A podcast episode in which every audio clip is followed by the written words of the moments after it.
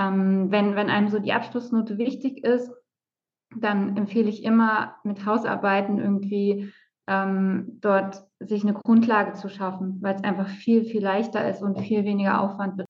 Und äh, das Lustige ist, ich bin sehr analytisch und track immer alles in Excel-Tabellen und habe auch immer äh, geschaut, wie viel Zeit habe ich denn gebraucht für eine Hausarbeit. Und also tatsächlich war es bei mir so für eine sehr gute Hausarbeit so zwischen 35 und 50 Stunden, die ich investiert habe. Und bei der Masterarbeit waren es irgendwie so 600, über 600 Stunden. Ah ja. Was ich auch so gemerkt habe, ist, dass ähm, man einen viel besseren Lerneffekt hat, als wenn man jetzt nur stur irgendwas auswendig lernt für die Klausur und danach ist es eigentlich weg oder sag ich mal 95 Prozent sind weg. Aber wenn man sich da eingelesen hat und das runtergeschrieben hat, dann bleibt es auch viel besser im Kopf. Zum Beispiel im Master, ich habe über 15 Hausarbeiten tatsächlich geschrieben und ich war kein einziges Mal in der Bibliothek. Also sagen, wenn jetzt Menschen, äh, die eine Seminararbeit schreiben wollen, nicht so richtig wissen, wie viel muss ich denn da jetzt eigentlich raussuchen? Brauche ich jetzt 30 Artikel, ähm, Fachartikel? Brauche ich, weiß ich nicht, 10 Monographien? Muss ich das auch alles lesen? Ähm, was, mhm. was sagst du dazu? Und das ist dann auch so ein Fehler, der gemacht wird, dass ein Zitationsstil nicht einheitlich verwendet wird, sondern dann werden okay. mal Fußnoten genommen, es wird mal im Text zitiert. Ähm, das, das passiert halt dann, ne? Das ist halt dann so eine Folge davon. Natürlich, ähm, was auch manchen Studierenden passiert ist, es ist auch ein Zitationsfehler oder ein, ein Plagiatsfehler, wenn man ähm, sich am Aufbau oder der Struktur von anderen Arbeiten orientiert. Also es gibt ja so coole Portale, die ich auch wirklich super finde, wo man so Hausarbeiten kaufen kann, um einfach sich mal so einen Überblick zu verschaffen. Wenn es keine Vorgabe gibt, beziehungsweise wenn man beispielsweise mit Fußnoten äh, die mhm. freie Wahl hat, ob man jetzt äh, Fußnoten verwendet oder direkt äh, im Text äh, die Quelle nachweist, was würdest du sagen, Fußnoten äh, versus die Nachweise direkt im Text, was findest du besser? Und bitte auch Fußnoten möglichst nicht für mhm dafür nutzen, um sich selber zu kommentieren. Ja, das machen viele nämlich auch ganz gerne. Die lesen dann später ihre Arbeit nochmal durch, dann fällt ihnen da noch irgendwas auf und anstatt den Text dann tatsächlich zu ändern, wird da einfach, das machen auch Dok Doktoranden wirklich gerne. Der häufigste Fehler, der gemacht wird, ist, ich schreibe die Arbeit fertig und denke, jawohl, sie ist jetzt fertig, ich gebe sie jetzt ab. Also da gibt es ja tatsächlich wirklich Fehler, die immer wieder gemacht werden. Das fängt schon an, dass man die falsche Zeitform äh, verwendet. Äh, Uneinheitlichkeit, ne, hast du mhm, genannt, würde ich mhm. auch nennen, ist ein mhm. ganz großer Fehler. Je einheitlicher, desto besser. Ja. Dann lieber alles einheitlich falsch schreiben sozusagen, als wirklich dann immer alles irgendwie so durcheinander. Ähm, empfehle ich einfach, dass man sich vielleicht am Anfang eine Vorlage selbst bastelt, wenn man keine zur Verfügung gestellt bekommt oder eben, es gibt ja auch im Internet ähm, teilweise kostenlose Vorlagen. Ich glaube, du äh, stellst ja auch eine zur Verfügung. Ja. ja äh, Pareto besagt, dass man irgendwie mit 20 Prozent seines Inputs 80 Prozent des Outputs erreichen kann. Mhm. Ähm, und äh, wenn man jetzt versucht, die letzten 20 Prozent noch zu erreichen, dann muss man ja 80 Prozent des Inputs nochmal dazugeben. Mhm. Also wenn man das irgendwie jetzt zum Beispiel mit dem, mit dem Autosaugen vergleicht, ja, ich kann in 10 Minuten das ist, denke ich mal, auch etwas, was jeder Autor am Anfang seiner Karriere oder jede Autorin lernen sollte und muss ähm, jetzt ist Schluss, so diesen Schlussstrich wirklich zu ziehen und sagen, jetzt wird gedruckt. Ja, jetzt gibt's kein Zurück mehr. Und wenn dann gedruckt wird, dann guckt man auch nicht mehr rein, ob man noch einen Fehler irgendwie findet, weil den findet man so oder so. Ja. Da kann man vielleicht ein Jahr später oder zwei Jahre nochmal gucken.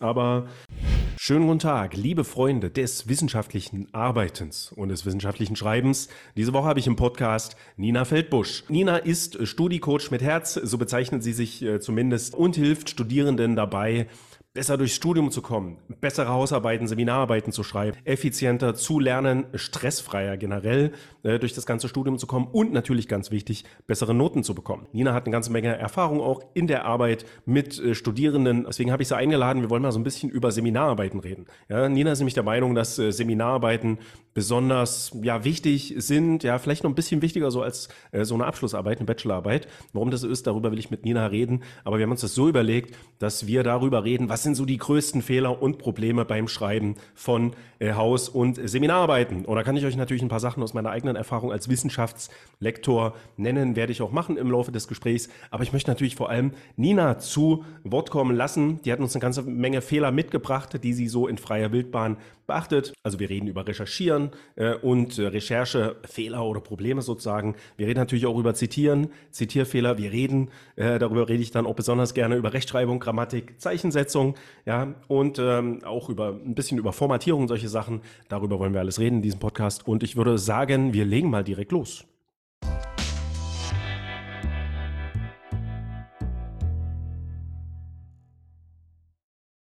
So, Nina, dann herzlich willkommen hier im Podcast und schön, dass du mitmachst. Ja, hallo, guten Morgen, Christian. Ich freue mich total, heute hier zu sein und auf unser Gespräch auch. Ja. Ja, wir reden jetzt so ein bisschen über Hausarbeiten. Ja, Hausarbeiten äh, habe ich in meinem Studium auch so einige geschrieben. Also wer unseren Channel verfolgt äh, auf YouTube, der weiß oder die weiß, äh, dass ich mhm. keine Abschlussarbeit geschrieben habe bisher. Also ich habe keinen Abschluss in dem Sinne. Ich habe zwar sehr viel studiert und im Rahmen dieses meiner mehreren Studiengänge oder Fächer, die ich so studiert habe, habe ich auch einen Haufen Hausarbeiten äh, geschrieben. Ich persönlich hatte nie so ein großes Problem damit. Es war irgendwie immer so ein bisschen natürlich eine Herausforderung, gerade die ersten ein, zwei äh, Hausarbeiten, aber dann ging das, weil ich auch immer sehr affin war, was Schreiben angeht. Aber es gibt natürlich einen Haufen andere äh, Studis, die da eher so ein bisschen Problem haben, die dann vor dem äh, leeren weißen äh, klassisch ja, vor dem klassischen leeren weißen Platz sitzen ne, und nicht so richtig wissen, wie sie anfangen sollen. Ähm, oder die dann ihre Arbeit geschrieben haben und das selber gar nicht so richtig einschätzen können, mhm. äh, wie es jetzt aussieht mit der Arbeit, ob die gut wird, ob die schlecht wird, was man da jetzt noch überarbeiten müsste. Und deswegen reden wir da jetzt mal so ein bisschen drüber, was so diese typischsten Fehler sind, dass man die auch versuchen kann, dann so ein bisschen selber zu erkennen und dann entsprechend seine Arbeit, seine Hausarbeit oder Seminararbeit dann eben noch mal ein bisschen überarbeitet. Äh, erste Frage an dich. Also wir haben im Vorgespräch schon ein bisschen drüber geredet. Du hast mir gesagt, dass du äh, Hausarbeiten sogar wichtiger findest als Abschlussarbeiten. Kannst du da ein bisschen was dazu sagen? Ja, absolut. Das ist echt eine gute Frage und äh, die, die ich auch schon öfter gestellt bekommen habe und zu der, zu der ich gerne Stellung beziehe. Ähm, also es gibt da so mehrere Punkte. Ne? Also ich würde die Frage gerne in mehreren Punkten beantworten, aber ähm, ich finde, das kann man mit, mit einer Analogie ganz gut verdeutlichen. Ne? Also wenn du irgendwie denkst, du willst jetzt einen Mount Everest besteigen, dann hast du ja super viel Angst davor. Ne? Also wenn man das so mit der Abschlussarbeit irgendwie vergleicht. Und wenn man dann aber mit Hausarbeiten schon geübt hat und sich die Grundlagen halt geschaffen hat, ne? wie Zitieren, Literaturrecherche, roten Faden, Gliederung erstellen, solche Dinge, dann ist das auch nicht mehr so beängstigend. Ne? Das ist dann wie, als ob man vorher Bergsteigen geübt hat. So mhm. finde ich das äh, ganz gut zu verdeutlichen. Ähm, und was, was ich auch super wichtig finde, ist irgendwie, ähm, wenn man das so vergleicht, den Aufwand, den man betreibt für eine Hausarbeit, ne, der ist halt im Verhältnis zu einer Abschlussarbeit viel geringer. Das heißt, äh, man kann irgendwie eine gute Note viel leichter erzielen als mit der Abschlussarbeit. Ähm, ich werde zum Beispiel oft gefragt, du Nina, sag mal, wie viel Zeit muss ich denn eigentlich investieren, um eine gute Hausarbeit zu schreiben? Und äh, das Lustige ist, ich bin sehr analytisch und track immer alles in Excel-Tabellen und habe auch immer äh, geschaut, wie viel Zeit habe ich denn gebraucht für eine Hausarbeit. Und also tatsächlich war es bei mir so für eine sehr gute Hausarbeit so zwischen 35 und 50 Stunden, die ich investiert habe.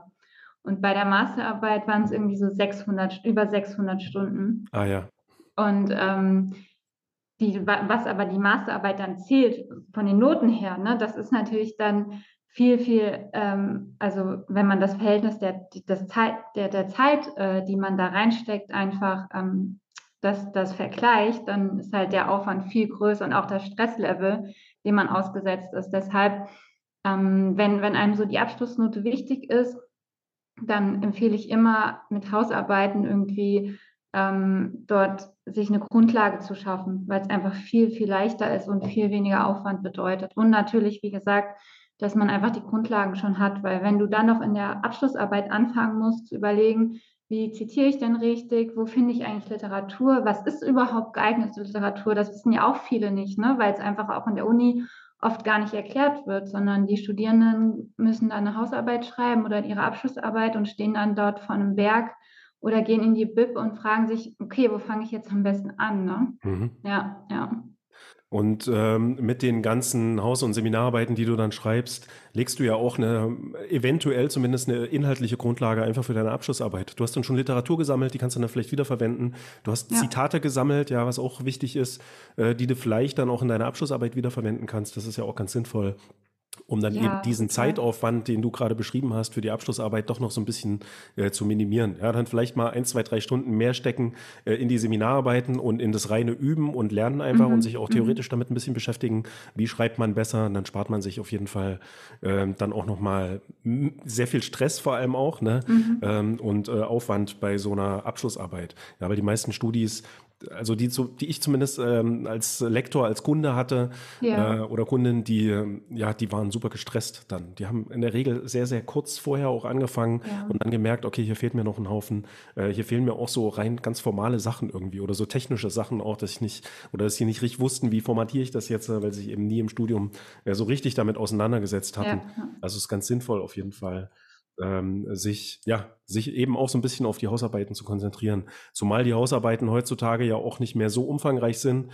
Also ich weiß noch, wo ich angefangen habe mit Studieren, das war noch ein Magisterstudiengang, mhm. äh, Geschichte damals. Und äh, da war eine Hausarbeit, weiß ich nicht, hatte, glaube ich, einen Umfang von so um die 20 Seiten. Ich glaube, mhm. so umfangreich sind Hausarbeiten heutzutage gar nicht mehr. Äh, Pro-Seminararbeiten gab es dann noch ähm, also in den höheren Semestern sozusagen, und da waren die noch ein bisschen umfangreicher, teilweise so umfangreich, wie eben heute so die Bachelorarbeiten sind.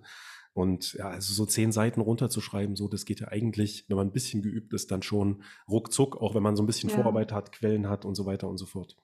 Ja, total. Und das Coole ist auch, dass man ein Thema auch nehmen kann, was man vielleicht nochmal in der Abschlussarbeit auch dann intensiver beleuchtet, wenn einen das interessiert hat. Und was ich auch so gemerkt habe, ist, dass ähm, man einen viel besseren Lerneffekt hat, als wenn man jetzt nur stur irgendwas auswendig lernt für die Klausur und danach ist es eigentlich weg oder sag ich mal 95 Prozent sind weg. Aber wenn man sich da eingelesen hat und das runtergeschrieben hat, dann bleibt es auch viel besser im Kopf. Ja. Ja, ich habe auch definitiv noch die Themen der Hausarbeiten, die ich geschrieben habe, habe ich immer noch so im Kopf irgendwie. Und im Alltag, also ja. wenn, ich mich, wenn ich jetzt mit irgendwie jemandem ja. fachsimple über irgendwas, äh, Geschichte beispielsweise, wo ich eine Menge Hausarbeiten ja. geschrieben habe, da fällt mir dann auch mal wieder ein, okay, da habe ich ja mal eine Arbeit dazu geschrieben, da kenne ich mich eigentlich ganz gut aus oder einen Text letztendlich dazu geschrieben. Weil eigentlich ist es ja nichts anderes, äh, so eine Hausarbeit ist ja auch eine Übung, eigentlich einen mhm. Fachartikel sozusagen zu schreiben. Das soll man dann ein bisschen üben. Das ist jetzt kein Buch oder irgendwas. Äh, und ja, das bringt einen auf jeden Fall Fall äh, weiter, auch äh, was eben die Auseinandersetzung mit so einem Thema angeht. Also ich hatte eben schon Recherchieren und Quellen ähm, angesprochen. Mhm. Ja, aus meiner Beobachtung ist es auch so ein typisches oder so ein Thema, ja, wo viele am Anfang so ein bisschen Probleme damit haben. Wie finde ich die richtigen äh, Quellen? Wo recherchiere ich? Wie recherchiere ich? Mhm. Wie viele mhm. Quellen brauche ich und sowas? Hast du für uns so einen ganz, ganz typischen Fehler oder so ein ganz typisches Problem äh, aus deiner Erfahrung äh, in Bezug auf Recherchieren und die Arbeit mit den Quellen? Ja, absolut. Also tatsächlich kriege ich öfter auch, auch Anfragen oder Nachrichten und äh, die Studierenden schreiben mir dann, du Nina, ich habe folgendes Thema, aber dazu finde ich keine Literatur. Und ähm, dass sie mich dann einfach um Unterstützung und Tipps bitten, ne, wie sie dann am besten zu, zu Literatur kommen. Und ich persönlich kenne das Problem auch aus dem Bachelor noch. Ne? Also irgendwie im ersten Semester wird einem dann gezeigt, hier ist die Bibliothek und ähm, so und so ist der Aufbau, so nach Motto, ja, dann viel Spaß. Ne? Und ähm, wenn man dann irgendwie mal das erste Mal eine Hausarbeit schreiben muss oder sogar dann die Abschlussarbeit, dann geht man dann in die Bibliothek und fragt sich dann, okay, wie fange ich jetzt am besten an? Ähm, und was viele Studenten gar nicht wissen und vor allen Dingen auch für Fernstudenten ist es oder duale Studierende ist es ja auch schwierig, irgendwie in eine Bibliothek zu gehen, auch so was die Öffnungszeiten angeht ähm, dass man tatsächlich oftmals gar nicht in die Bibliothek gehen muss. Also man muss gar nicht Berge von Büchern ähm, ausleihen oder dort konsumieren. Ähm, vor allen Dingen äh, ist es ja wichtig, einfach auch Aufsätze zu lesen. Die findet man oft auch, sag ich mal, frei zugänglich über Google Scholar zum Beispiel oder auch über den ähm, Katalog von der Uni. Ja, also viele, viele Fernunis vor allen Dingen. Ich weiß nicht, wie es im Präsenzstudium ist. Bei mir ist es schon Präsenzstudium elf Jahre her. Äh, ob das äh, dann mittlerweile auch online möglich ist, aber ich, ich gehe davon aus, dass die meisten online auf den Katalog zu Hause auch zugreifen können, egal ob sie jetzt fernstudieren oder nicht, ne? Ähm, dass man da ganz viel auch von zu Hause aus machen muss. Also dass es gar nicht unbedingt notwendig ist, in die Bibliothek zu gehen. Also ich habe zum Beispiel im Master, ich habe über 15 Hausarbeiten tatsächlich geschrieben und ich war kein einziges Mal in der Bibliothek. Also Mhm. Ähm, ne, das ist schon so der, der, erste Punkt, den viele nicht wissen oder auch falsch machen, weil das ja auch unheimlich viel Zeit kostet, je nachdem auch, wie weit die Bibliothek entfernt ist und so weiter. Ne? Mhm. Ähm, also das ist schon so ein, so ein erster Punkt. Und dann sollte ähm. man ja auch in der Lage sein, dann erstmal auch das Bibliothekssystem sozusagen oder die Suche und alles äh, so zu benutzen, dass man da auch wirklich eine Auswahl an rele relevanter Re äh, Literatur mhm. äh, finden kann. Ne? Weil das, damit haben dann, glaube ich, auch viele so ein bisschen Schwierigkeiten, die richtigen Stichwörter einzugeben. Ja. Autoren vielleicht auch einzugeben oder Autorinnen. Ähm, da ja, wissen viele vielleicht auch nicht von Anfang an sozusagen, ja, wie finde ich denn jetzt die relevanten äh, Autoren oder Autorinnen für meinen Fachbereich? Ja. Und, äh, kann man sich dann eben auch so von Literatur zu Literatur hangeln. Und es ist tatsächlich so, also an den, also an der letzten Präsenz-Uni, an der ich jetzt eingeschrieben mhm. war, das war die Uni Erfurt, ähm, da gab es keine digitale Bibliothek, in dem, mhm. wie es das jetzt beispielsweise an der IU Internationalen Hochschule äh, mhm. gibt. Fernuni Hagen weiß ich jetzt nicht genau, mhm. aber an den ähm, zumindest privaten äh, Fachhochschulen, den Online-Hochschulen oder Fernhochschulen hat man auf jeden Fall auch so digitale Bibliotheken. Ja, jetzt nicht nur die Bibliothekssuche, sondern auch dann Zugang zu ganz vielen Fachzeitschriften und so weiter. Und da sollte ja. man sich auch erstmal umgucken. Ähm, und und vielleicht auch in Kombination mit dem Thema, das man sucht, schon mal so ein bisschen gucken, äh, was man da für Literatur äh, ja, vorhanden hat, auch einfach, die man sich da direkt dann runterladen, vielleicht ausdrucken kann. Ja, genau. Und tatsächlich ist es ja auch so, dass es oftmals auch gar nicht ausreicht, nur in der eigenen Bibliothek zu gucken, ne? weil die natürlich auch nur eine gewisse Auswahl haben. Die haben ja auch nur begrenzte Mittel zur Verfügung und können nur, also nicht, nicht alles kaufen, was es gibt am Markt. So, ne? Mhm. Ähm, aber das ist halt auch nicht so, also nicht nur die einzige Herausforderung. Du hast ja eben schon gesagt, dass viele gar nicht so wissen, was für Stichwörter gebe ich ein, wie suche ich richtig. Ja, bei vielen ist es so, dass sie einfach mal wild drauf lossuchen. Das ist auch, finde ich, am Anfang von der Recherche ganz gut, um sich einfach mal so einen ganz groben Überblick zu verschaffen. Ähm, aber wenn man dann weitergeht, dann ist es schon irgendwie wichtig, dass man auch eine Systematik dahinter hat, damit man nicht immer wieder das Gleiche findet und auch mal auf neue Sachen stößt. Ja, das ähm, machen auch viele falsch, dass sie gar nicht richtig wissen, ähm, wie, wie fange ich denn da am besten an und wie, wie gehe ich weiter vor, damit ich auch wirklich eine breite Grundlage habe. Ja. Ja, ganz wichtig ist, glaube ich, dann auch immer in die Literaturverzeichnisse, beispielsweise von irgendwelchen Monografien ja. zu schauen ja. und sich da dann so ein bisschen lang zu hangeln und irgendwann, ähm, also was heißt irgendwann, so nach einiger Zeit äh, der Recherche bekommt man dann auch so ein Gefühl dafür, was ist denn jetzt die wirklich wichtige, rele relevante äh, Literatur ja. in diesem Thema, das ich da bearbeiten möchte, ja, was wird besonders häufig zitiert, äh, welche Autoren sind hier besonders relevant und sowas. Zur Not kann man dann natürlich auch nochmal mit seinen, äh, ja, mit, der, mit den Betreuern, mit der Betreuerin oder dem Betreuer darüber reden, ja, was mhm so relevante Autoren sind und da auch schon mal, dass man wenigstens einen Anfang hat sozusagen äh, für die Recherche. Und äh, wie sieht es aus mit dem Umfang sozusagen, wenn jetzt Menschen, äh, die eine Seminararbeit schreiben wollen, nicht so richtig wissen, wie viel muss ich denn da jetzt eigentlich raussuchen? Brauche ich jetzt 30 Artikel, ähm, Fachartikel? Brauche ich, weiß ich nicht, 10 Monographien? Muss ich das auch alles lesen? Ähm, was, mhm. was sagst du dazu? Ähm, also ich finde, das ist immer schwierig, da so eine Faustregel irgendwie zu abzugeben. Ne? Also mh, hm, wie du eben schon gesagt hast, nach einer Zeit merkt man so einen Break-Even-Point sozusagen. Also man weiß dann, okay, was sind da relevante Autoren, was sind relevante Aufsätze, was ist die Grundlagen, was sind Grundlagenwerke, ne, die einfach wichtig sind auch zu nennen. Ähm, und ich finde, wenn man diesen Punkt erreicht hat, dann, also ich empfehle immer erstmal alles rauszusuchen, noch nicht so richtig anzufangen zu lesen. Mhm. Ähm, und wenn man das, diesen Punkt dann erreicht hat, dass man auch nicht ähm, sagt, okay, ich habe jetzt, ähm, weiß ich nicht, zehn Monographien und lese die alle von Anfang bis Ende, sondern wirklich genau schaut, was ist denn eigentlich relevant für mich? Ja, und mhm. das dann auch ähm, liest und auch bei Aufsätzen muss man auch nicht immer den ganzen Aufsatz lesen, sondern vor allen Dingen auch am Anfang erstmal nur die Einleitung und vielleicht das Fazit dass man sich da einfach nicht so aufhält ne, mit, mit so viel Lesen, weil das natürlich auch viel Zeit kostet und es oft auch so geschrieben ist, dass man es vielleicht beim ersten Mal nicht gleich äh, ja, versteht in Gänze. Mhm. Ähm, ja, und es wird ja oft empfohlen, sage ich mal, zwei Quellen pro Seite, die man schreibt. Also damit ist natürlich nicht gemeint, ich nehme jetzt zwei, nur zwei Quellen für die ganze Seite, sondern wenn man jetzt eine 15-seitige Hausarbeit schreibt, dass man insgesamt 30 Quellen hat. Mhm. Ähm, aber was ich immer auch empfehle, ist, dass man nicht nur oder dass man Lehrbücher nur ganz, also nur ganz wenige Lehrbücher, am besten gar mhm. keine Lehrbücher verwendet, ähm, weil Lehrbücher natürlich immer, hm, sage ich mal, nicht so kompliziert geschrieben sind, sondern eher so leicht verständlich. Und mhm. die Prüfer wollen ja meistens, dass man sich irgendwie auch mit ähm, ja, komplizierterer Literatur auseinandersetzt und nicht dieses, was da so schon einem vorgekaut wird. Ne? Mhm. Es sei denn, das Lehrbuch ist an sich eine Quelle. Also man ja. schreibt beispielsweise über Lehrbücher oder irgend sowas. Ja, genau.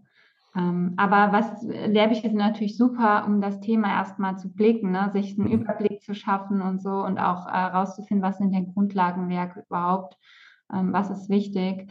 Ähm, und was viele auch nicht machen, also entweder aus Unwissenheit oder auch aus, mh, hm, ja, ich kenne das selbst, das ist schwierig, ähm, da noch englische Literatur einzubeziehen, vor allen Dingen, weil das ja oft schon so geschrieben ist, dass man Schwierigkeiten hat, das nachzuvollziehen und dann noch in einer anderen Sprache.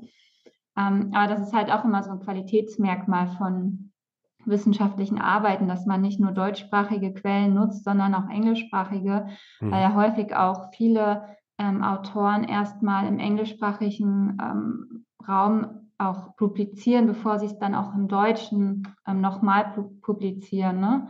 Mhm. Also wenn man da so die neuesten Sachen haben will, dann muss man leider häufig auch äh, in den sauren Apfel beißen sozusagen, ja. Und also wir hatten es eben schon mal, Lehrbücher mhm. kann man nutzen, um so ein bisschen Überblick zu bekommen. Mhm. Letztendlich kann man dafür auch Wikipedia benutzen. Die haben auch mal sehr viele Quellen sozusagen ja. am Ende ja. der Artikel. Ja, ist jetzt vielleicht nicht unbedingt etwas, was man zum Zitieren nutzen sollte. Können wir dann gleich nochmal darüber reden. Mhm. Aber ähm, da sind wir beim Thema Online-Quellen jetzt vielleicht noch, um das abzuschließen, so mhm. diesen Themenbereich. Was hältst du von Online-Quellen? Das habe ich auch sehr oft beobachtet in vielen teilweise auch Dissertationen, äh, dass da mehr und mehr über die Jahre hat sich das dann auch so entwickelt, Online-Quellen äh, genutzt werden. Das Problem ist, dass die äh, teilweise dann nach fünf Jahren oder so nicht mehr zugänglich sind. Ja, die Links funktionieren dann nicht mehr richtig. Ähm, mhm machen auch Probleme so ein bisschen dann, wie, äh, also wie zitiere ich das jetzt sozusagen oder wie belege ich dann jetzt diese Quelle? Oft sind da auch keine Autoren, also nicht immer ersichtlich mhm. von irgendeiner Online-Quelle. Was hältst du von Online-Quellen an sich? Ist ja an sich auch eine einfache Möglichkeit sozusagen, äh, um sich von zu Hause aus schnell irgendwelche Quellen zusammenzusuchen. Hm, also ich persönlich habe immer darauf geachtet, dass es Quellen sind, die auch, weiß ich nicht, in ähm, ja in, in, in, wissenschaftlichen Zeitungen auch einfach veröffentlicht werden. Ne? Also mhm. zum Beispiel Econ Store ist da eine ganz gute Quelle. Ähm, also ich, ich habe da persönlich versucht, darauf zu verzichten, aber was immer auch ganz gut um, zu nutzen ist, so für die Einleitung, um die Interesse zu wecken, so aus ähm, ja, guten Zeitungen, Tageszeitungen. Also damit meine ich jetzt nicht die die Zeitung hier aus dem Landkreis, sondern vielleicht eine FAZ oder so oder die Welt irgendwie sowas in die Richtung. Mhm. Das ist natürlich dann auch schwierig, ne? wenn man äh, da eine Online, das ist ja dann, also in der Regel habe ich dann immer Online-Quellen genutzt, weil ich persönlich keine Zeitung abonniert habe, die jetzt hier in Papierform ankommt. Mhm. Ähm, ja, natürlich ist das schwierig, wenn das dann nach einer Zeit nicht mehr verfügbar ist. Ähm, aber ich glaube, wenn man das, wenn man, wenn nicht die ganze Arbeit aus Online-Quellen besteht, sondern wirklich nur ganz wenige ausgewählte, dann ist es aus meiner Sicht nicht so, dass das Problem, aber du hast schon recht, es ist halt blöd, wenn das dann nach fünf Jahren nicht mehr so richtig nachvollziehbar ist, wo die Quelle herkommt. Ne? Mhm. Ja. Also hier kann man ja auch die Faustregel einfach nutzen, wenn es diese Quelle auch irgendwo anders gibt, ähm, kopierbar aus ähm, mhm. irgendeiner Zeitschrift oder sowas, dann natürlich die, die richtige Quelle nehmen ja. und nicht dann da irgendein Online-Partner. Manchmal muss man das ja auch so machen, ne? dann gibt es vielleicht irgend, vielleicht analysiert man ja auch mal eine Webseite. Kommt ja ganz oft den äh, Fachbereich drauf an, ja, im Informatikbereich äh, oder Marketingbereich ist es auch äh, typisch, da nutzt man dann natürlich auch eine Webseite als Quelle in dem Sinne. Ja, da macht man dann aber wahrscheinlich auch eher einen Anhang, äh, wo man dann nochmal Screenshots macht und so weiter und das Ganze äh, trotzdem so archiviert, dass äh, jemand, der die Arbeit dann liest, das dann auch ähm, in 20 Jahren noch nachvollziehen kann. Ja, ja, absolut. So, kommen wir mal zum Thema Zitieren. Ja, Zitieren und Zitierfehler. Ich glaube auch mit äh, Zitieren, da haben vielleicht noch ein bisschen mehr Studis am Anfang Schwierigkeiten und Probleme, da durchzublicken. Wie mache ich das jetzt? Was belege ich jetzt? Ähm, genau wie? Welches Zitiersystem wähle ich äh, für meine Arbeit? Kannst du uns da vielleicht mal so eins oder zwei Sachen nennen, die da ja besonders häufig in freier Wildbahn sozusagen an Fehlern und Problemen auftreten? Ja, klar. Also ähm, das ist halt auch so ein häufiges Problem und viele machen das tatsächlich auch nicht mit Absicht. Also ich habe im Master zwei Jahre lang auch im Prüfungsausschuss als studentisches Mitglied mitgewirkt und dort oft auch gesehen, dass Studierende plagiieren, aber nicht mit Absicht. Ne? Also dass es aus Versehen passiert ist, weil sie einfach nicht richtig wissen, wie nutze ich den Zitationsstil richtig, welcher Zitationsstil ist geeignet, was sind direkte und indirekte Zitate also jetzt am Beispiel direkte und indirekte Zitate. Ne? Ein direktes Zitat ist ja immer, wenn ich etwas sprichwörtlich übernehme, dann muss ich mhm. auch ein Anführungszeichen setzen, dann muss die Quelle auch praktisch direkt ähm, dahinter genannt werden. Ähm, und bei einem indirekten Zitat ist es halt wichtig, dass man es auch in eigenen Worten wiedergibt und ähm, mhm. ja, die, die Quellen dann entsprechend auch angibt dahinter. Ähm, das ist halt für Studierende, ich kenne das selber, den einen Zitationsziel habe ich gerade irgendwie verstanden. Und dann kommt das nächste Modul, ein anderer Dozent, und der will dann schon wieder irgendwie eine andere Zitationsweise. Mhm. Bis man das dann auch aus dem FF raus hat, wie es richtig funktioniert, wie ich es richtig anwende, ähm, das dauert halt seine Zeit und das ist halt so aufwendig einfach. Ne? Ähm, und das ist dann auch so ein Fehler, der gemacht wird, dass ein Zitationsziel nicht einheitlich verwendet wird, sondern dann werden mal Fußnoten genommen, es wird mal im Text zitiert.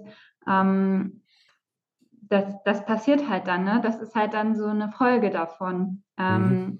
Oder auch, dass man ähm, aus einer, aus einer äh, Quelle etwas nimmt, was dort schon zitiert worden ist, aber nicht das kenntlich macht, dass das praktisch eine Sekundärquelle ist, die mhm. genannt wird. Wobei ich auch generell davon abraten würde. Also ich würde immer versuchen, die Originalquelle anzugeben. Mhm. Ähm, das ist auch so ein äh, Qualitätshinweis. Ne? Also das mögen Prüfer in der Regel auch nicht so gerne, wenn man das macht.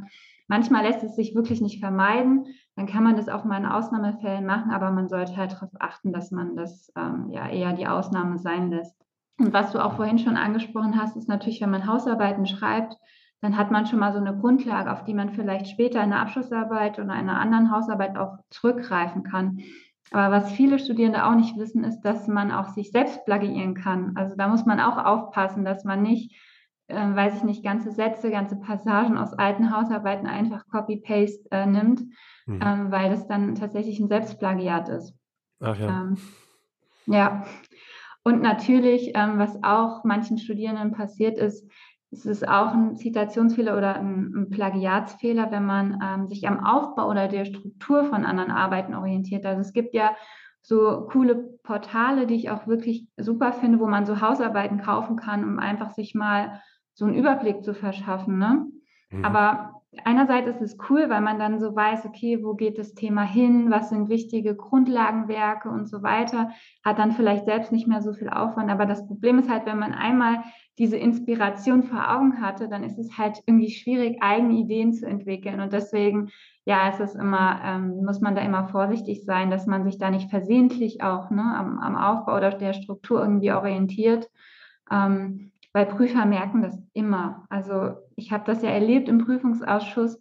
Die werfen das auch in der Regel durch eine Plagiatsoftware und die merken das auch, wenn ähm, der Text plötzlich irgendwie anders klingt oder ähm, also das ist schon interessant, dass die dann, dass die da so ein Gespür dann auch dafür haben. Ne? Also mhm. Ja. Ja, wenn man viele Arbeiten dann liest. Ne? Mhm. Ähm, und also das Zitiersystem, die Systematik, die wird ja dann eben häufig vorgegeben, hast du eben auch schon gesagt, ja. äh, durch das einzelne Fach, durch, den, durch die Lehrkraft vielleicht auch.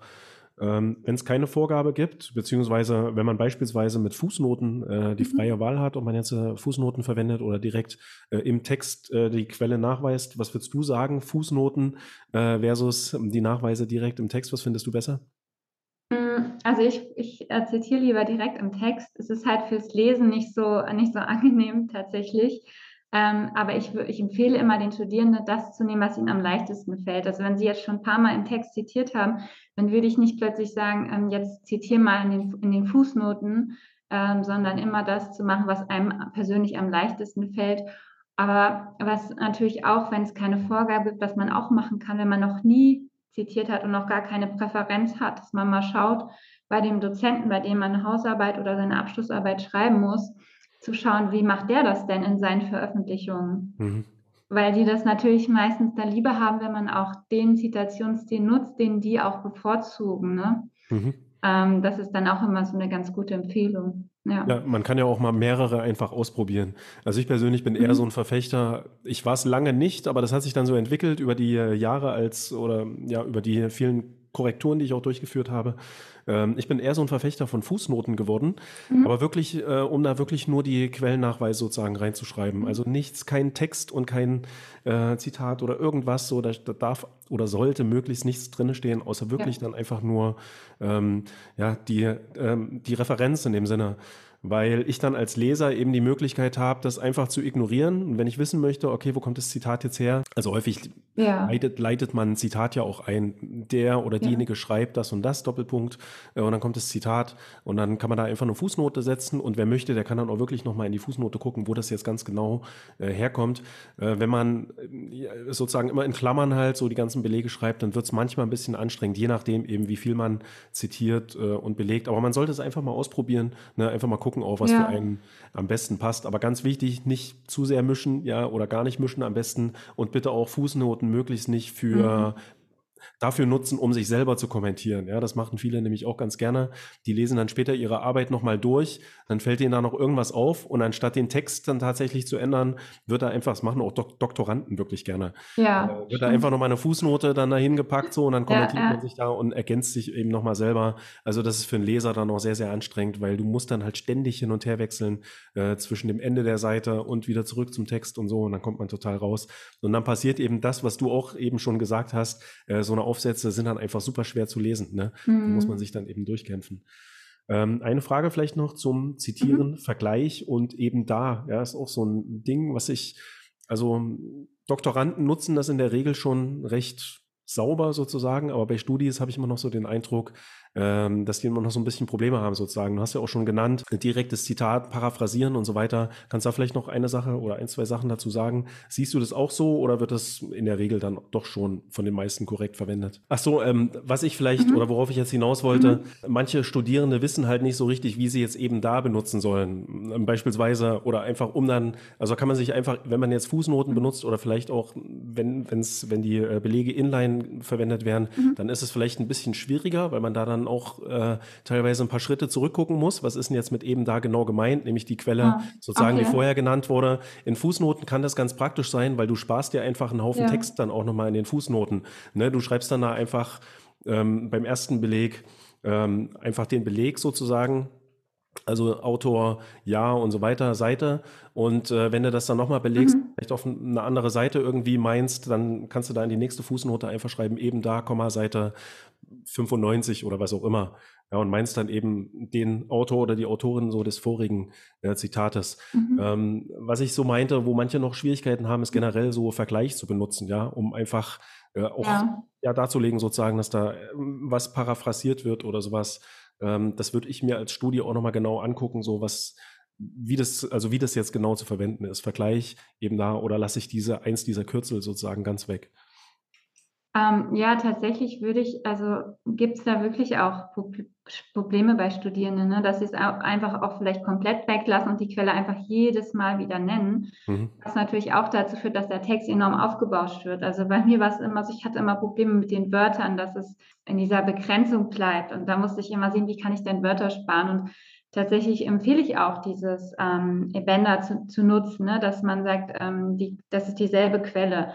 Aber was ganz wichtig ist, und den Fehler habe ich auch mal gemacht, dass man das wirklich erst einsetzt am Ende der Arbeit, wenn sie fertig geschrieben ist. Also wenn man eine Quelle nutzt, die man schon mal genutzt hat, vielleicht auch einen Satz vorher, dass man erst am Ende ähm, sagt, okay, ähm, ich setze jetzt dieses Wort immer ein, wenn das dieselbe Quelle ist. Aber mhm. das ist halt auch wichtig, wenn man jetzt wenn das zwar dieselbe Quelle ist, aber vielleicht eine andere Seite, ne, dass man die auch dann dazu schreibt.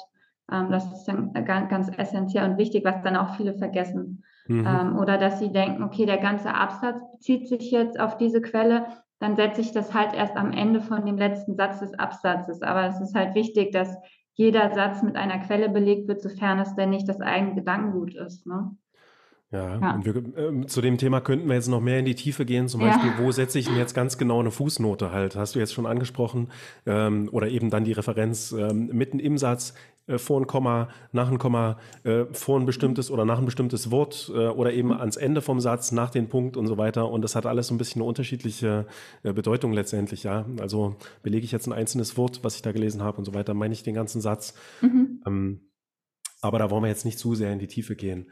Also ja, sich nicht durcheinander bringen lassen, gerne auch mal, also das äh, fasse ich jetzt mal zusammen, gerne auch mal verschiedene Zis äh, Zitiersysteme nutzen und einfach mal gucken, auch was äh, der Dozent oder die Dozentin nutzt und sich da so ein bisschen dran orientieren, mhm. auch in der Literatur, die man so liest, orientieren, sich da mal genau angucken, äh, wie wird es da benutzt. Gibt ja auch in verschiedenen Fachbereichen einfach verschiedene Normen sozusagen. Ja? ja. Also im medizinischen Bereich sieht das Ganze nochmal komplett anders aus als bei den Juristen beispielsweise. Mhm, und da hat man dann einfach nur so durch den Fachbereich eben schon gewisse äh, Vorgaben. Mhm. So, kommen wir mal zum Thema oder zu den Themen Rechtschreibung, Grammatik und Zeichensetzung. Ja, das ist jetzt eigentlich ein Riesenwust an Themen, äh, alle drei. Aber da können wir jetzt auch nicht zu sehr ins Detail gehen. Da könnten wir wahrscheinlich auch einen ganzen Podcast mhm. äh, dazu machen. Aber was hast denn du uns so mitgebracht an häufigen Problemen oder an einem der häufigsten Probleme in Bezug auf Rechtschreibung, Grammatik, Zeichensetzung und Stil, Schreibstil? Also tatsächlich sind das ja wirklich vermeidbare Fehler. Ne? Also so was den Inhalt angeht, ähm, da kann man manchmal nicht das, den Fehler vermeiden, dass man da was, was falsch schreibt, aber Rechtschreibfehler, Grammatikfehler, Zeichensetzungsfehler, die kann man vermeiden. Und der häufigste Fehler, der gemacht wird, ist, ich schreibe die Arbeit fertig und denke, jawohl, sie ist jetzt fertig, ich gebe sie jetzt ab. Und ich, ich empfehle wirklich jedem, ähm, sich da ein bisschen Puffer einzuplanen, was auch diese Schreibphase angeht, dass man irgendwie habe ich immer so gehandhabt, so eine Woche vorher oder fünf Tage vorher fertig ist, um dann die Arbeit von ja mindestens mal einer anderen Person Korrektur lesen zu lassen, ja, weil man persönlich einfach die, man hat da diesen Wald äh, vor Augen und sieht dann eben die Bäume nicht mehr. Also mhm. damit meine ich halt die, die Fehler einfach. Ähm, Betriebsblindheit. Und, ja, ganz genau. Und das tatsächlich müssen das auch keine äh, ähm, ja, Profis sein, also keine Wissenschaftler oder ähm, jemand, der Germanistik studiert hat, sondern es können ganz normale Leute sein. Also bei mir waren das auch Leute aus dem Bekanntenkreis, aus dem Freundeskreis oder Arbeitskollegen, die mich da unterstützt haben. Ähm, und es geht ja dann auch nicht um inhaltliche Korrektur, sondern wirklich nur, dass man formale Fehler findet. Ähm, weil das, das führt einfach dazu zu Punktabzug. Ne? Also klar, wenn, wenn der Inhalt jetzt nicht so gut ist, dann kriegt man auch keine sehr gute Note, nur weil man jetzt eine formal fehlerfreie Arbeit abgegeben hat.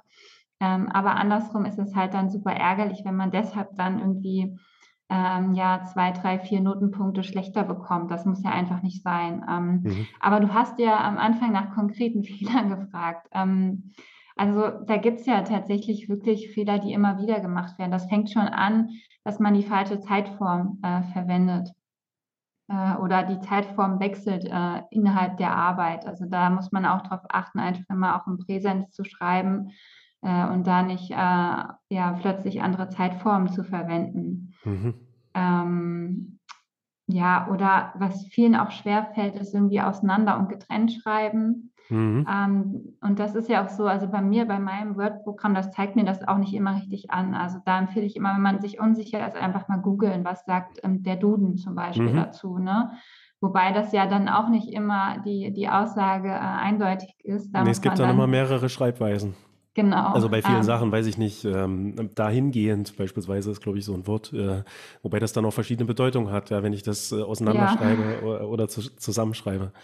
Aber da ist auch die Empfehlung, wenn man sich dann mal für eine Schreibweise entschieden hat und das Wort dann öfter verwendet in derselben Bedeutung, dass man dann darauf achtet, es immer gleich zu schreiben und nicht dann plötzlich anfängt, das anders zu schreiben. Das gilt auch mhm. für alle anderen Wörter, auch wenn man jetzt ganz spezielle Wörter nutzt, die jetzt nur für diesen Fachbereich sind, ja, dass man die immer gleich schreibt, weil da gibt es ja auch öfter ähm, verschiedene Schreibweisen, die man mhm. verwenden kann. Ähm, was ich auch sehe, was manche falsch machen, ist das und das. Also mhm. ein, ne, einmal mit einem S, einmal, oder manche schreiben es auch noch mit Buckel-S. Ähm, ne, ich persönlich habe das auch, glaube ich, noch so gelernt in der Schule. Ähm, mit SZ. Ja, und das ja, ist nach dann alter Rechtschreibung. Ja. ja, ja, das ist dann mhm. natürlich schwierig und auch Kommasetzung. Ähm, mhm. ich, bei mir war es auch so, ich äh, habe in der Grundschule noch diese alte Rechtschreibungsreform gelernt und dann ähm, gab es ja da eine Umstellung, auch was die Kommasetzung angeht. Ähm, und das fällt auch vielen super schwer, ähm, die mhm. richtigen Kommas dann einzusetzen. Und das ähm, zeigt dir ja auch, dass das Programm meistens nicht richtig an. Deswegen nee. ist immer empfehlenswert, das wirklich von jemandem zu lesen zu lassen, der sich da ja mit, mit, mit Rechtschreibung zumindest so ein bisschen, ne? jemand, der vielleicht gerne liest oder so, der das dann sieht einfach. Mhm. Ähm, was ich auch sehe und auch ähm, wenn ich gerade so, also ich recherchiere auch oft so für mein, für meine, für meinen Content, den ich so poste oder auch für meinen Online-Kurs. Ähm, und was ich dann so manchmal sehe, ist, es gibt so Leitfäden auch von Unis, was man so für ähm, Formulierungen nutzen kann. Und da habe ich tatsächlich schon gesehen, dass die dann so Formulierungen mit Personalpronomen verwenden. Und das gehört absolut auch nicht in eine wissenschaftliche Arbeit. Also Wörter wie ich, du, wir und so weiter. Ähm, ja, das zeigt ja immer was von Subjektivität. Und äh, Subjektivität gehört halt auch nicht in wissenschaftliche Arbeiten rein. Also da auch aufpassen. Ja, man, man versucht es dann meistens aber zu ersetzen durch äh, der Autor, die Autorin. Ja, genau. Äh, aber letztendlich ist es ja auch jetzt kein Unterschied. Also ich rate dann auch eher dazu, zu versuchen, das dann irgendwie so zu vermeiden, zu umschiffen. Und im mhm. Vorwort kann man natürlich auch mal ich sagen. Da reißt einem dann auch keiner ein Bein aus. Aber in der Arbeit sollte man sich jetzt selber dann nicht zu sehr äh, ja. zu erwähnen. Also die Einheitlichkeit, ne, das hast du jetzt am Anfang äh, schon genannt, äh, sehe ich auch mit als eines der größeren Probleme, wenn es um die Rechtschreibung geht. So dieses, äh, dieser Wust an verschiedenen Schreibweisen. Man hat eben nun mal mehrere Möglichkeiten äh, nach der sogenannten neuen Rechtschreibung, ja, die es ja seit den 90er ja. Jahren letztendlich gibt. So neu ist die jetzt auch nicht mehr. Für viele aus unserer Community ist das eben die Rechtschreibung, die sie in der Schule gelernt ja, haben. Ja, ja. Und das, ja, das war ja damals ähm, das Ansinnen, alles so ein bisschen zu vereinfachen, aber gerade diese Getrennt- und Zusammenschreibung, die war, glaube ich, vorher ein bisschen bisschen einfacher. Aber was ich hier rate, ist, dass man sich einen sogenannten Korrekturstil einfach äh, raussucht. Und zwar hat man, also gibt es da verschiedene Stile, die man da einfach verwenden kann, die Lektoren in der Regel auch verwenden. Zum Beispiel einen konservativen Stil. Äh, da versucht man dann eben immer, wenn es erlaubt ist, die alten Schreibweisen zu nutzen. Also häufig erlaubt der Duden ja eben bei manchen Wörtern so mehrere Schreibweisen. Einmal noch die alte, nach der alten Rechtschreibung, ja, aus den, weiß ich nicht, 80er Jahren oder so, äh, und die neue. Und wenn man konservativ, ja, seinen Text sozusagen ein bisschen eine konservative Note geben möchte, dann kann man eben die benutzen. das heißt jetzt nicht, dass man dann SZ und sowas benutzt, wo es nicht mehr gibt, mhm. dann heute ja, Doppel-S ja. geschrieben wird, sondern nur da, wo es der Duden auch erlaubt. Äh, dann gibt es äh, beispielsweise noch eine progressive Korrekturmethode, wo dann wirklich immer nur die neuesten Schreibweisen in dem Sinne verwendet werden. Also hier einfach mal eine Festlegung für sich treffen und dann äh, immer im Duden nachgucken, und, äh, gerade bei diesen Auseinander- und Getrenntschreibungen. Bei Komma hat man relativ viel Freiheiten, also bei der Kommasetzung heutzutage ist mhm. man in der Rechtschreibung ein bisschen strikter, äh, ja. würde ich sagen. Und hier kann man heutzutage eigentlich auch ganz gut mhm. nach Gefühl vorgehen, ja, und einfach mal gucken, wenn man den Text laut liest, äh, wo da jetzt auch rein sprachlich eine Pause gesetzt werden würde ähm, und gucken, ob da vielleicht auch ein Komma ganz gut hinpasst. Ansonsten vor, vor das mit Doppel-S in der Regel ein Komma und sowas, ne? Ja, ich weiß, das ist halt schwierig. Das können die Programme heute immer noch nicht so, so richtig erkennen. Ja. ja. man darf sich auch nicht auf die Rechtschreibprüfung von Word unbedingt verlassen. Ne? Ja. Ähm, ich schalte die zum Schreiben auch immer aus und nutze die dann nur für einen Korrekturdurchgang äh, und gucke dann da mal noch, was das Programm noch so findet, weil es mich persönlich lenkt es einfach beim Schreiben ab, äh, wenn da ständig irgendwelche Kringelchen kommen. Ähm, und ja, ich benutze es dann eben nur für diesen Korrekturdurchgang, ja. ähm, den ich mache. Ich kann noch mal drei, vier Sachen sagen. Also äh, Uneinheitlichkeit, ne, hast du mhm, genannt, würde ich mhm. auch nennen, ist ein mhm. ganz großer Fehler. Je einheitlicher, desto besser. Ja. Dann lieber alles einheitlich falsch schreiben sozusagen, als wirklich dann immer alles irgendwie so durcheinander. Ja. Äh, Kommasetzung, ja, auch das, was man als Lektor eigentlich mit am häufigsten äh, korrigiert. Äh, was ich auch sehr häufig beobachte, und das geht dann aber schon ins Stil rein mhm. ähm, und in, in, die Leserlichkeit äh, von einem Text sind so Wortwiederholungen und mhm. irgendwelche Füllwörter, die da überflüssig sind. Ja, also wenn man dann schon gucken muss, dass man seinen Platz äh, da irgendwie zurechtkommt äh, mit den paar Seiten, die man hat, dann kann man auch nochmal einen Durchgang nur mhm. auf so eine Füllwörter ja, überarbeiten. Ja. ja. dabei ist zum Beispiel so ein ganz beliebtes Füllwort, was eigentlich überhaupt keinen Sinn hat oder keinen Sinn macht dann in dem Sinne halt in so einem äh, Satz oder irgendwelche Wortwiederholungen, dass man dann immer wieder dasselbe Wort alle, ja. alle drei Sätze benutzt. Ne? Stimmt, ja.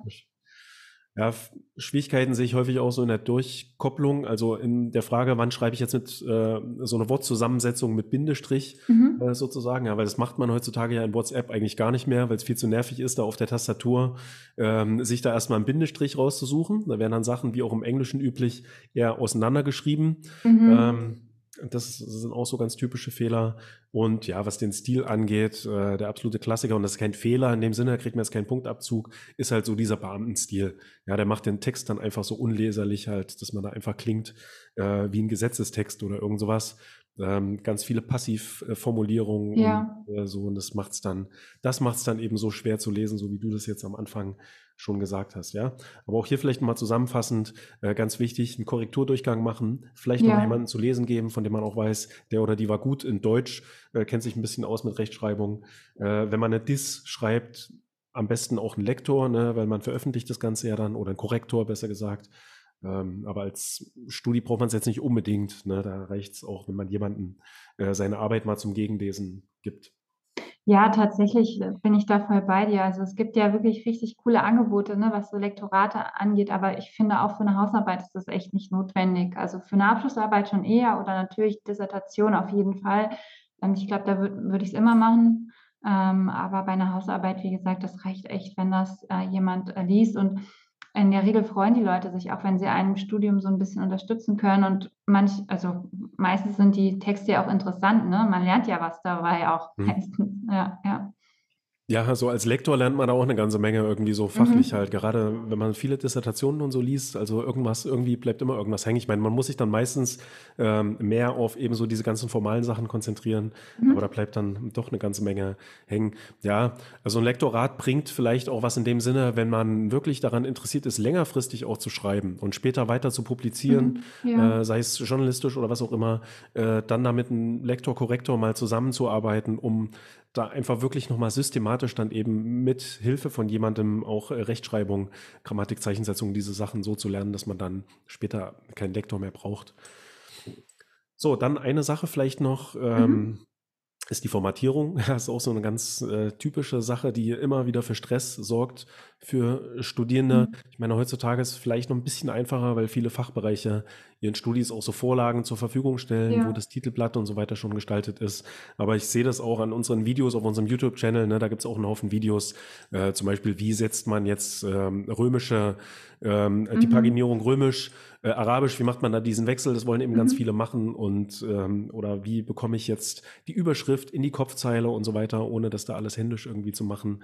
Ähm, das, ja, wie, wie ist das aus deiner Erfahrung? Was sind da so die größten Schwierigkeiten oder Probleme, die Studis haben? Ja, tatsächlich, was du schon so genannt hast, oder überhaupt, dass man auch die ähm, Vorgaben einhält, die die Uni gibt. Also ich finde es auch ja, irgendwie komisch, dass da nicht einfach eine Vorlage zur Verfügung gestellt wird, sondern jeder sich dann da ausprobieren kann, weil damit zeigt man ja nicht, dass man wissenschaftlich arbeiten kann, sondern nur irgendwie technisch begabt ist. Ne? Und dass viele dann überhaupt diese Vorgaben ignorieren. Also es fängt ja schon beim Seitenabstand an, den man dann entsprechend einstellen muss. Ähm, und das kostet halt super viel Zeit, was viele auch unterschätzen. Ja, dann ist die Arbeit fertig, man muss vielleicht noch am selben Tag abgeben und dann merkt man, oh, ich muss ja noch formatieren ähm, die Seitenzahlen stimmen noch nicht oder ähm, dass man auch keine automatischen Verzeichnisse erstellt, weil man einfach nicht weiß, wie es funktioniert. Das, das äh, erspart einfach so viel Zeit, wenn man das, ähm, wenn man das weiß. Deswegen ähm, empfehle ich einfach, dass man sich vielleicht am Anfang eine Vorlage selbst bastelt, wenn man keine zur Verfügung gestellt bekommt oder eben, es gibt ja auch im Internet ähm, teilweise kostenlose Vorlagen. Ich glaube, du äh, stellst ja auch eine zur Verfügung. Ja, bei ne? uns auf der Webseite gibt es auch eine Vorlage, die schon genau. seit vielen Jahren. Ja. ja. Ja, dass man da einfach eine nimmt und sich die dann immer anpasst, ja, weil man sich da einfach so viel Zeit erspart. Und in der Regel ist es auch, sieht es auch viel schöner aus. Also angefangen jetzt beim Inhaltsverzeichnis.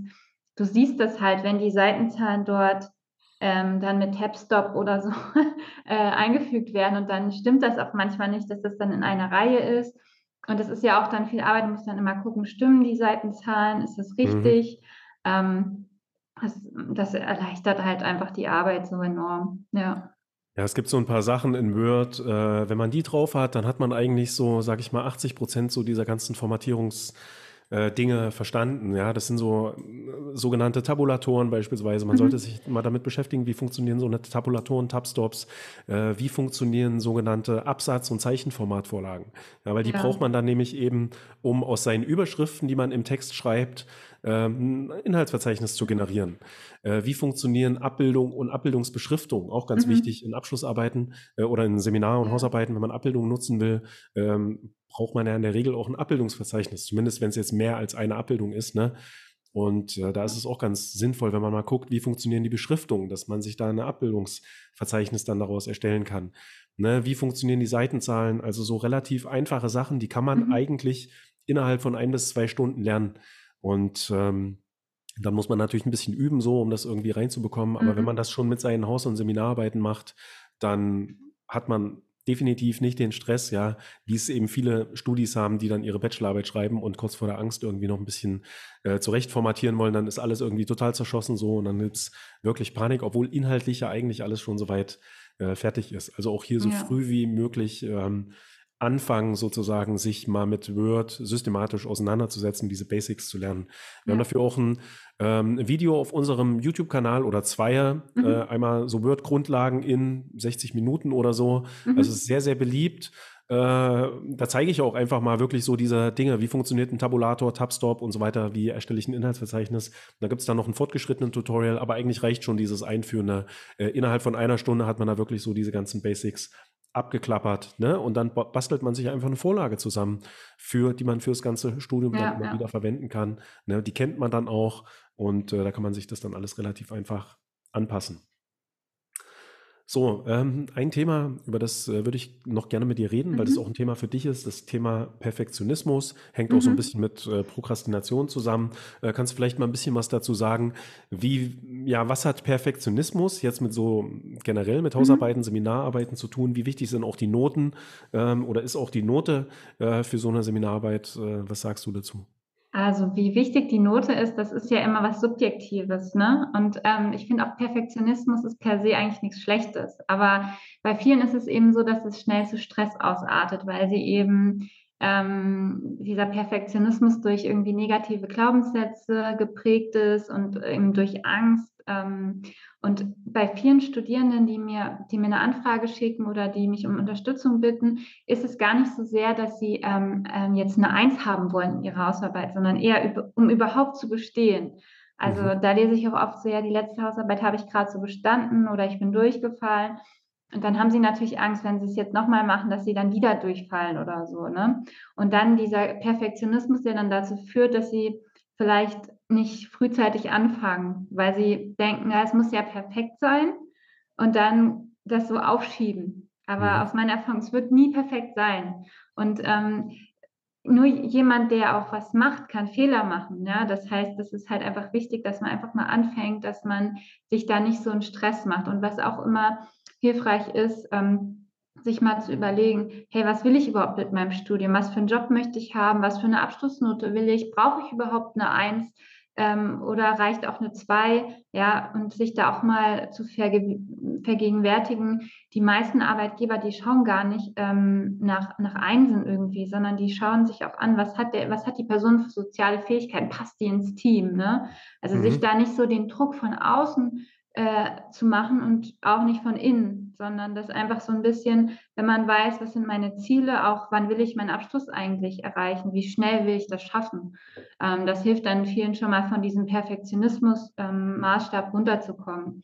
Mhm. Es ist halt wichtig, dass man halt selber auch merkt, wenn der Perfektionismus ungesund wird, weil im Endeffekt ist es ja gar nicht so schlecht, wenn man so ein bisschen ähm, motiviert wird, ähm, ein bisschen Ehrgeiz hat äh, durch den Perfektionismus ähm, aber wie gesagt, es darf einen halt nicht krank machen oder in Stress ausarten. Und ähm, was, was ja auch vielen dann hilft, sich mal zu vergewärtigen, ist eben so diese, dieses Pareto-Gesetz. Ne? Also ich kann ja, äh, Pareto besagt, dass man irgendwie mit 20 Prozent seines Inputs 80 Prozent des Outputs erreichen kann. Mhm. Ähm, und äh, wenn man jetzt versucht, die letzten 20 Prozent noch zu erreichen, dann muss man ja 80 Prozent des Inputs nochmal dazugeben. Mhm. Also wenn man das irgendwie jetzt zum Beispiel mit dem, mit dem Autosaugen vergleicht, ja, ich kann in 10 Minuten irgendwie 80 Prozent meines Autos saugen, aber ich kann dann nochmal 40 Minuten weiter saugen, um dann die letzten 20 Prozent noch zu saugen, was aber keinem auffällt. Also, mhm. und das gleiche ist es auch mit der Hausarbeit. Wenn die Hausarbeit fertig ist, dann muss man nicht nochmal zehnmal die überarbeiten, sondern ähm, irgendwann ist auch einfach mal gut. Ne? Also es wird, es wird einfach nie perfekt sein. Also es ist einfach ganz wichtig, ne, dass man da auf sich selbst achtet ähm, und da auch mal, ähm, wir sind ja oft so verständnisvoll im Umgang mit anderen, so empathisch, aber wenn man dann ähm, mit sich selbst ins Gericht geht, dann ist man so hart zu sich und denkt, ich muss noch dies, ich muss noch das, aber das ist häufig überhaupt gar nicht notwendig. Also mhm. ja.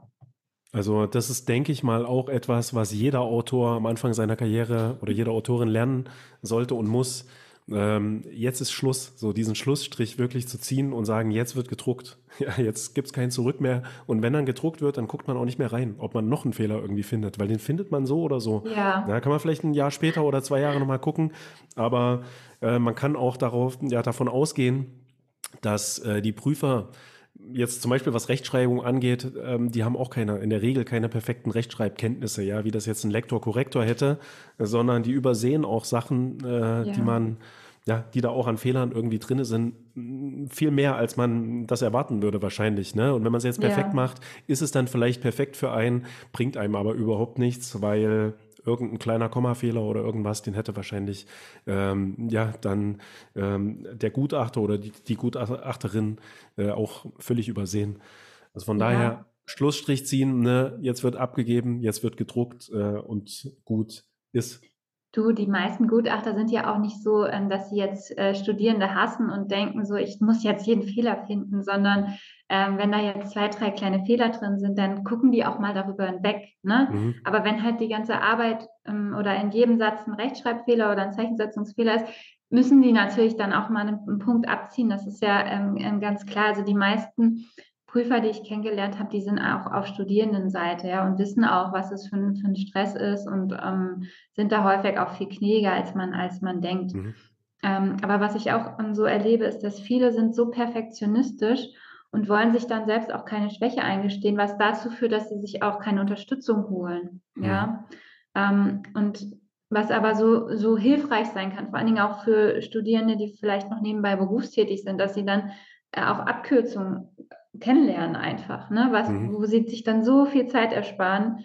Ähm, und ähm, ja, das ist dann auch so ein Fehler, der halt gemacht wird, dass man einfach ähm, sich, dass man denkt, ich muss mich da jetzt selbst durchbeißen, aber das muss man nicht. Es gibt mittlerweile, und das finde ich so cool, mittlerweile so viele Angebote, wo man sich unterstützen lassen kann. Also zu meiner Studienzeit, ich weiß nicht, ob es das, das gab oder ob ich das einfach nicht wahrgenommen habe. Das, ich glaube eher ersteres. Ähm, aber ich glaube, wenn ich davon gewusst hätte, dann äh, hätte ich mich da auch mehr unterstützen lassen. Also was es bei mir gab, waren so, ähm, so Raps, wo man praktisch ähm, den ganzen Stoff nochmal wiederholt hat. Mhm. Ja, das war auch super hilfreich dann für die eine Klausur. Aber dann kam die nächste Klausur oder die nächste Hausarbeit und dann stand ich wieder vor dem Berg und wusste nicht, wie, wie lerne ich denn jetzt richtig oder wie, äh, wie schreibt man die Hausarbeit richtig. Ähm, und das ist dann halt so schade, ne? dass es da ähm, aber mittlerweile ist, hat sich das ja geändert. Das finde ich, echt cool, ja. Ja, es gibt auch teilweise Angebote von den Hochschulen, ne, dass man mhm. da äh, sich zusammensetzt und versucht, gemeinsam an einer Hausarbeit oder sowas zu arbeiten.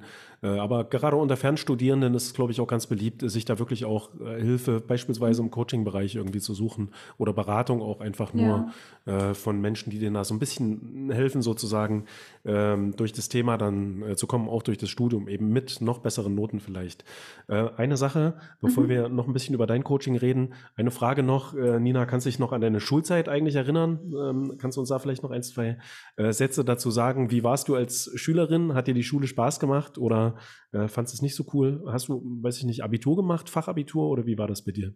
Ja, tatsächlich. Ähm, äh, dadurch, dass ich äh, manche Folgen deines Podcasts kenne, weiß ich, dass du diese Frage häufig stellst. Ja. Ist, eine, ist eine coole Frage, wird einem ja so nicht so oft gestellt im Alltag. Mhm. Ähm, und ich habe mal darüber nachgedacht. Tatsächlich war es bei mir so, ich habe nicht so den straighten Weg wie viele, dass sie jetzt Grundschule, Gymnasium äh, fertig, ja, also zweimal die Schule gewechselt oder eigentlich nur einmal, ne? Weil mhm. ähm, ich habe mal durchgerechnet, ich habe tatsächlich achtmal die Schule wechseln müssen. Ach ja.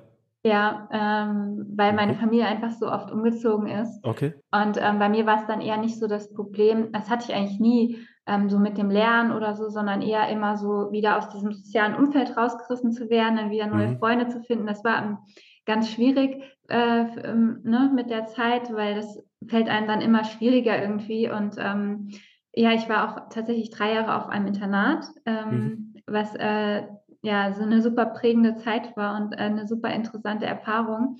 Und habe dann tatsächlich äh, Fachabitur gemacht. Mhm. Ähm, und in Hessen kannst du mit äh, Fachabitur auch an der Uni studieren. Ach, ja. Ähm, das ist, glaube ich, in den meisten Bundesländern nicht so, hm. aber in Hessen ist das, ist das möglich, genau. Ja.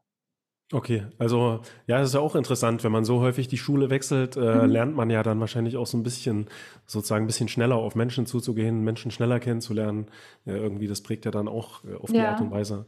Hat dann natürlich aber, ja, eben dann als Schüler wahrscheinlich ein bisschen das Problem, dass man immer wieder neue Freunde ähm, finden muss. Aber ich glaube, später ist auch ein guter Skill, äh, wenn man auch später dann in der Lage ist, sozusagen schneller Freundschaften irgendwie aufzubauen. Das fällt ja manchen dann auch, äh, je älter man wird, äh, immer mhm, schwerer. Stimmt, ja, ja tatsächlich, ja. Mhm. So, dann erzähl uns dann nochmal abschließend so ein bisschen was äh, über dein Coaching-Programm. Also du bietest ja auch Coaching äh, an für äh, Studierende, nennt sich äh, Studi-Coach mit Herz.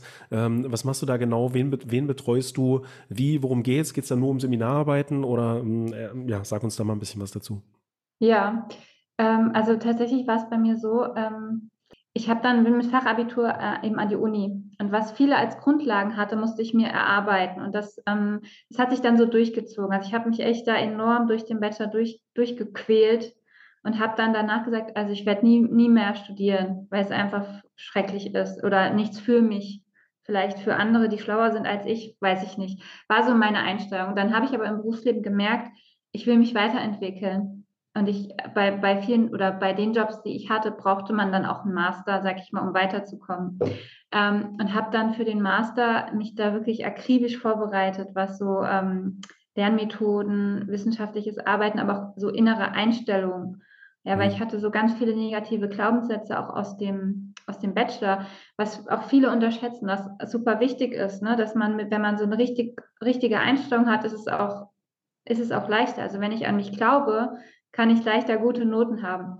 Mhm. Ähm, aber das hat einfach bei mir dazu geführt, im Master, dass ich da einfach erfolgreicher war und auch wirklich mal Spaß hatte am Studieren, ja, was ja auch wichtig ist. Also man macht das über so lange Zeit und wenn man sich da durchquält, ist es, ist es halt einfach nicht lustig, ne? Mhm.